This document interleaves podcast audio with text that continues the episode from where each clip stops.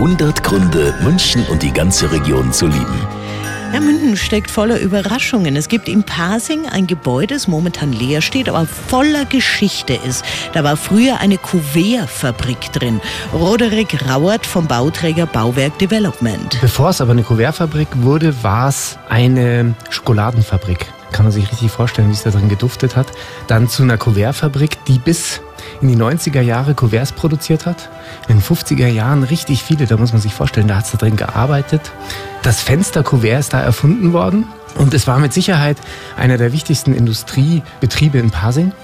Und wir sind stolz, dass wir das kaufen konnten und jetzt zum Leben erwecken können. Ja, und wie? Jetzt lebt nämlich hier die Kultur. Von heute bis Sonntag Sommerkino in der Kupa, in der Kuvertfabrik in der Landsberger Straße in Pasing. Tickets kosten 6 Euro. Das genaue Programm auf radioarabella.de. 100 Gründe, München und die ganze Region zu lieben. Eine Liebeserklärung an die schönste Stadt und die schönste Region der Welt.